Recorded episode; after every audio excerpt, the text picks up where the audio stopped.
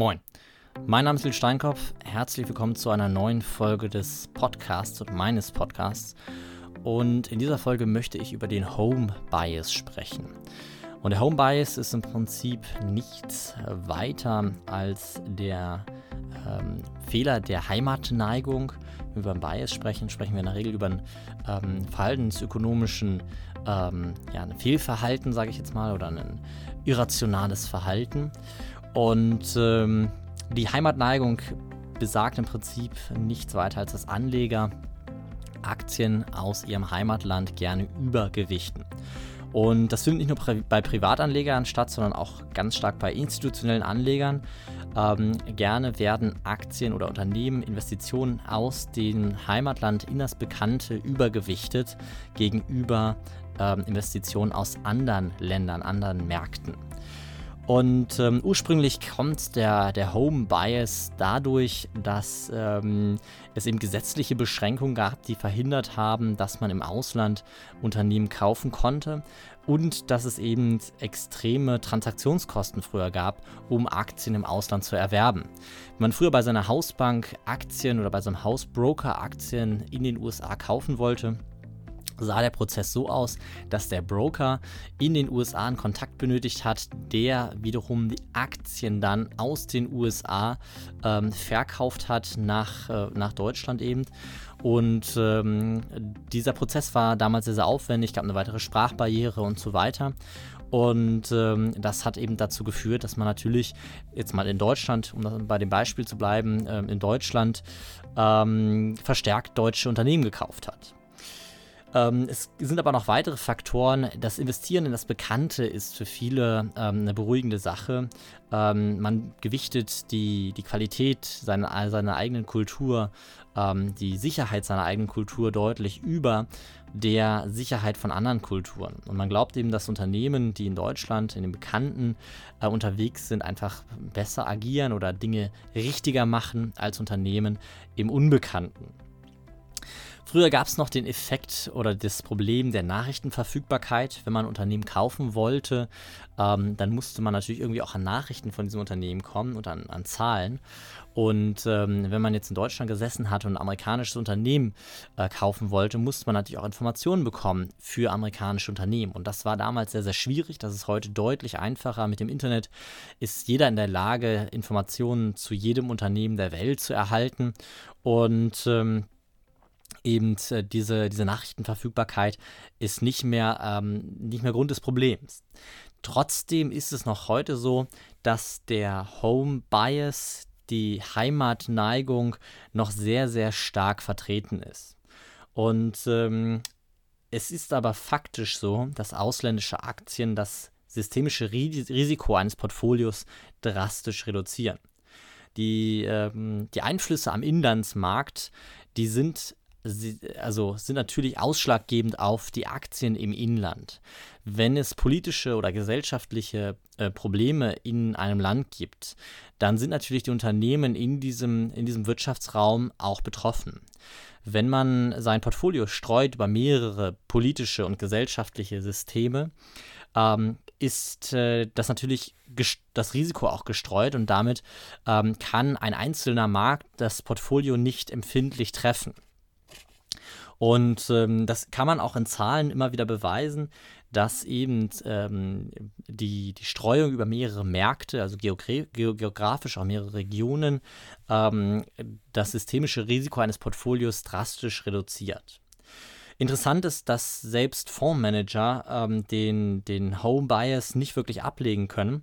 Und es gibt da Studien, äh, eine Studie lautet äh, No Place Like Home. Ähm, ich glaube von der University of Indiana, bin ich mir jetzt aber nicht mehr ganz sicher. Ähm, und in dieser Studie wird bewiesen, dass eben Fondsmanager ganz stark ihre Heimatländer übergewichten. Ähm, egal, ob das amerikanische Fondsmanager sind, ob das deutsche Fondsmanager sind oder französische Fondsmanager, ähm, in den Fonds, bei den Fondsmanagern werden die Heimatmärkte deutlich übergewichtet. Und diese Übergewichtung ähm, führt zu einem, äh, einem Nachteil äh, in der Performance. Äh, es gibt äh, ähm, gute Zahlen dazu, da komme ich aber gleich zu, dass eben eine Streuung auf internationale Märkte, wenn das das Einzige ist, was man tut, also ich sage mal jetzt in den Heimatmarkt zu investieren oder äh, ein Portfolio aus mehreren Märkten zu schaffen, ähm, streut man das Risiko und aber man kriegt es sogar hin, äh, eine risikobereinigt höhere Rendite zu erzielen. Und das ist immer das, was wir wollen. Wir wollen äh, weniger Risiko oder höhere, höhere Renditen bei gleichem Risiko. Und das ist möglich tatsächlich, wenn man diesen Home Bias äh, verhindert, diese Heimatneigung ablegt und Aktien, äh, sage ich mal, übergreifend über mehrere Länder erwirbt. Ähm, interessant ist auch immer wieder, dass man mit dem Home Bias natürlich Märkte mit Wachstum irgendwie ähm, ähm, schwerer trifft oder meidet, eventuell sogar. Wenn wir nur in Deutschland investiert sind, sind wir von der Wirtschaftsleistung, von der Wirtschaftsentwicklung Deutschlands abhängig. Ähm, wenn wir ähm, unser Portfolio streuen auf mehrere Länder, dann ist es auch wahrscheinlicher, dass wir in einem dieser Länder einen Wachstumsmarkt erwischen, der das Portfolio, ähm, der dem Portfolio noch einen Zusatz an Performance bringen kann. Interessant ist aus meiner Sicht, wenn man sich den, äh, die Marktrotation anguckt, die Marktrotation funktioniert nur dann gut, wenn man verschiedene Märkte betrachtet. Eine Marktrotation ist im Prinzip ein Wechsel zwischen verschiedenen Aktienmärkten.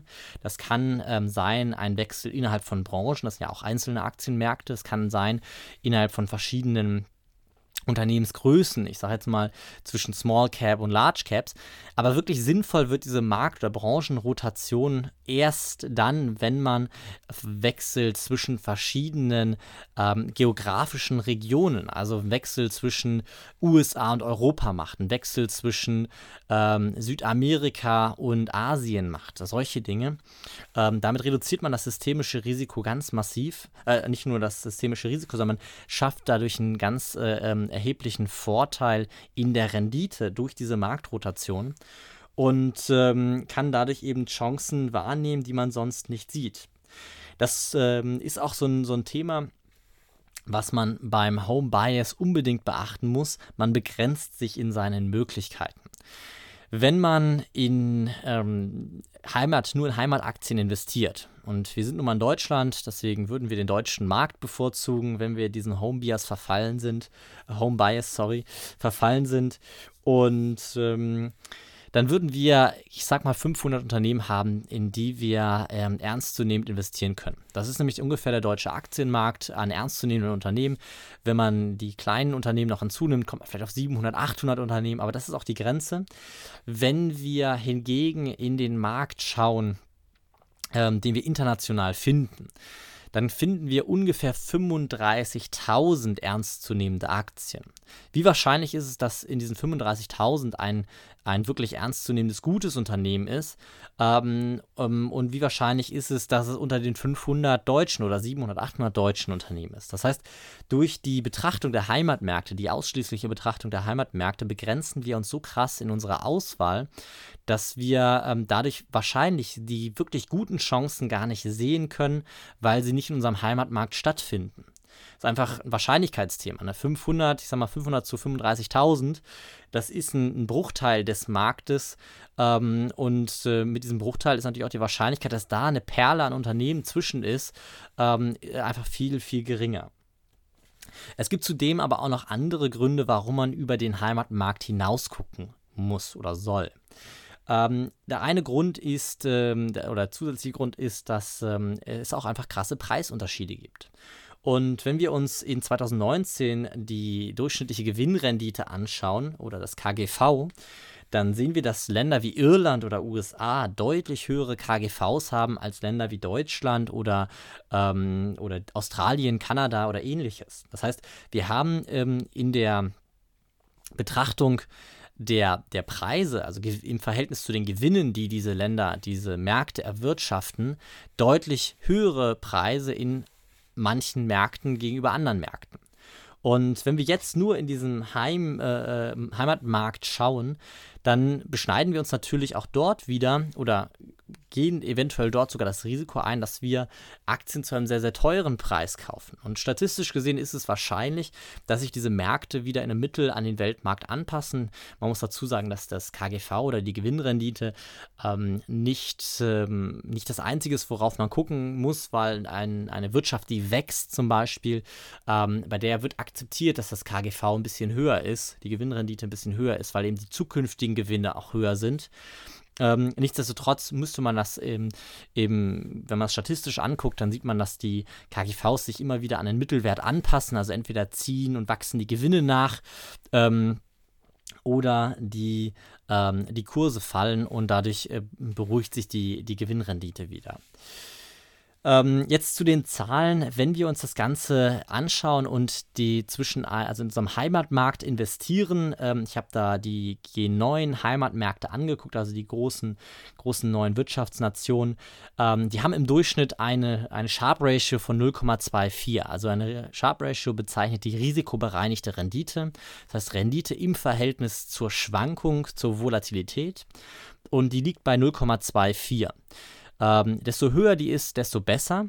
Und wenn wir ein Mischportfolio aus dem Weltindex, ich sage jetzt mal Weltindex, aber ich meine damit die G9-Länder machen, dann kommen wir auf eine Sharp Ratio von 0,36.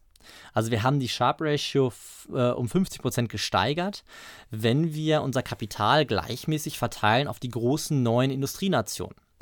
Und ähm, das zeigt eben, dass, was der Heimatmarkt ähm, für, für Risiken mit, mit, sich bringt. Nämlich das Risiko, dass eben die Abhängigkeit von diesem Heimatmarkt ähm, am Ende dazu führt, dass die Rendite im Verhältnis zur Volatilität nicht, ähm, ich sag mal, gegenüber dem, dem Weltindex ähm, geringer ist.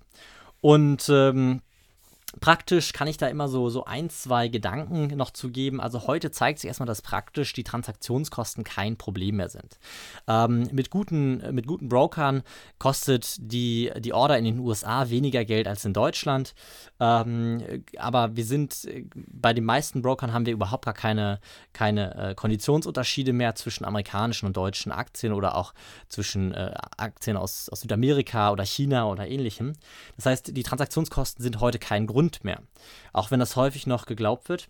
Viel wichtiger ist aber praktisch, kann man natürlich eine Streuung über mehrere Märkte, ähm, wenn man sich eben unwohl fühlt mit der Einzelanalyse von Unternehmen in anderen Kulturen und geografischen und ge äh, gesellschaftlichen Regionen, ähm, also politisch-gesellschaftlichen Konstrukten und geografischen Regionen so, äh, kann man die ähm, diesen, diesen Home Bias dadurch vermeiden, dass man eben mit ETFs arbeitet. Und ETFs bieten die Möglichkeit, ähm, kostengünstig ähm, in, in fremde Märkte zu investieren. Und dort können wir uns dann im Prinzip verschiedenste Märkte raussuchen und in diese sehr, sehr kostengünstig investieren und damit unseren Home Bias ähm, im Prinzip vermeiden oder reduzieren. Und ähm, auch die Finanzmedien sind heute kein Problem. Es gibt genügend ähm, gute Nachrichtenmagazine, auch in Deutschland, die über internationale Aktien äh, berichten. Das heißt, auch da sollte eigentlich der Home Bias kein Problem mehr sein. Ähm, für mich gibt es praktisch noch eine Sache, und zwar, weil häufig die Angst besteht, dass ähm, Unternehmen aus anderen ähm, Ländern ähm, eben, dass die Bilanzsicherheit dort nicht gegeben ist. Und ähm, es gibt eine gute Studie, ähm, die hat genau dies untersucht, nämlich die Bilanzsicherheit von verschiedenen äh, Märkten. Und in dieser Studie ähm, ist herausgekommen, dass ähm, man schon eine gewisse, gewisse Unterschiede hat in den, in den Bilanzsicherheiten. Aber in den meisten Ländern ähm, ist es so, dass die günstigeren, günstigeren Konditionen oder das Wachstum in einem Markt, ähm, also die stark wachsenden Märkte, die Märkte von Entwicklungsländern, ähm, haben meist geringere Bilanzsicherheiten. Das Ganze wird aber dadurch kompensiert, dass die deutlich stärkeres Wachstum hat. Und im Mittel ähm, ist die Rendite in solchen Märkten meistens noch besser als in den Industrienationen, die nicht mehr so starkes Wachstum haben. Das heißt, die Bilanzsicherheit ist zwar ein Problem, wenn man in Einzelwerte geht, aber wenn man den gesamten Markt sich anguckt, dann ist die Bilanzsicherheit wiederum kein Problem. Ähm, wenn man in Einzelwerte geht, und da habe ich eine eine, äh, eine Regel. Dort habe ich mir angeschaut, welche Länder sind eben die Länder, die hohe Bilanzsicherheiten haben. Und ähm, das sind die Länder, in denen ich ähm, problemlos, ohne genauere Prüfung, ohne ähm, äh, tiefere Prüfung, sage ich jetzt mal, ähm, in der ich hinterfrage, ob die Bilanzen so korrekt sein können, ähm, im Prinzip investiere. Und das sind die Länder, ähm, ich sage mal Nordamerika, USA, Kanada, ähm, dann in Europa kann man nahezu alles, was das äh, westliche Europa ist, kann man nahezu problemlos investieren. Ähm, wir haben Israel, wir haben Singapur, wir haben Hongkong, wir haben Neuseeland, Australien, Japan. Das sind erstmal so die, die, die großen Länder, in denen man problemlos schauen kann und davon ausgehen kann, dass die Bilanzen, die veröffentlicht sind, durch die Strukturen, die dort vorhanden sind, auch der Wahrheit entsprechen und man problemlos dort investieren kann. Und wenn man sich diese Länder anguckt, dann kommt man auf, ich glaube, 12.000, 13.000 Unternehmen, in die man schauen kann, gegenüber den 500, 600, 700, vielleicht 800, wenn man auch die kleinen Unternehmen anguckt in Deutschland wo einfach, ich sage mal, die, die, dadurch, dass die, die Menge verzehnfacht, 15-facht wird, ähm, ist die Wahrscheinlichkeit, dass dort gute Unternehmen bei sind, natürlich auch viel höher. Also mein Vorgehen ist, das, ist da so, dass ich eben genau diese Länder ähm, im Prinzip genauer anschaue, dort auch Einzelwerte betrachte und so. Und wenn ich dann in Länder gehe, ähm, wo die Bilanzsicherheit ein bisschen, ein bisschen schlechter sind, dann überlege ich mir genau, ob ich wirklich das Risiko in diesem Einzelwert eingehe oder ob ich nicht lieber von der Gesamtmarktperformance äh, profitieren möchte und durch geschickte ähm, Streuung in einen kosten kostengünstigen ETF dann eben auf so einen Gesamtmarkt und auf die Entwicklung eines solchen Gesamtmarktes ähm, setze. Insgesamt aber ganz wichtig, schaut euch mal euer Depot an, ähm, guck mal nach, ob du dort in deinem Depot ähm, auch diesen Fehler findest, also diesen, diese Heimatneigung, dass dort mehr deutsche Unternehmen zu finden sind als eben ausländische Unternehmen. Und ähm, realistisch muss man mal gucken, welche Rolle wir bei den G9, äh, also den großen neuen Industriestaaten finden oder G8-Staaten finden äh, oder spielen. Und ähm, ich sag mal, eine gute, gute Richtgröße ist, dass die Heimatposition ähm, in Heimataktien die 20% nicht übersteigen sollen. Ähm, weil mehr ist da nicht zu rechtfertigen. Ähm, danach, sonst, wenn man mehr als 20% deutsche Unternehmen im Portfolio hält, ist man auf jeden Fall dieser Heimatneigung verfallen. Und man sollte das Ganze mal prüfen. Gut, das soll zu dem Thema Home Bias oder Heimatneigung äh, gewesen sein. Ähm, ich hoffe, dir hat die Folge gefallen. Wenn du Interesse hast, deine Altersvorsorge selbst in die Hand zu nehmen oder deine finanzielle Unabhängigkeit zu erreichen, dann möchte ich dir jetzt noch anbieten, äh, dass du mit mir ein kostenloses Erstgespräch vereinbaren kannst, in dem wir gemeinsam gucken können, ob ich und wie ich dich dabei unterstützen kann.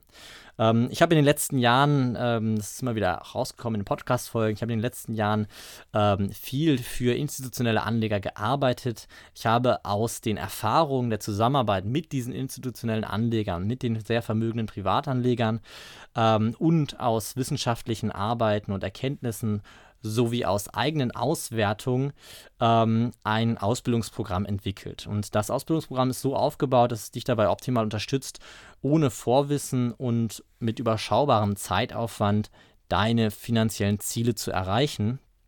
Und falls das für dich interessant klingt, ähm, wie gesagt, vereinbar gerne jetzt ein kostenloses Erstgespräch mit mir, das ganz unverbindlich, indem wir schauen wir erstmal, wie ich dich dabei unterstützen kann, ähm, deine Ziele zu erreichen, was deine Ziele überhaupt sind, ob deine Ziele überhaupt realistisch sind, was sind die Engpässe.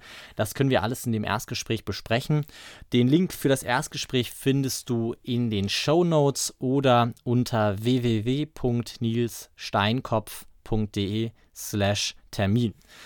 Äh, kurzer Hinweis: Steinkopf wird mit P und Doppel F geschrieben. Ähm, häufiger Fehler. Ähm, mit einfachem F ähm, kommt man nicht auf meine Seite. Deswegen Nils Steinkopf mit P und Doppel F am Ende. .de slash Termin. Dort kannst du ähm, ganz einfach ein kostenloses Erstgespräch vereinbaren und dann können wir schauen, wie ich dir weiterhelfen kann. Ansonsten vielen Dank fürs Zuhören. Bis zum nächsten Mal. Bis dann. Ciao.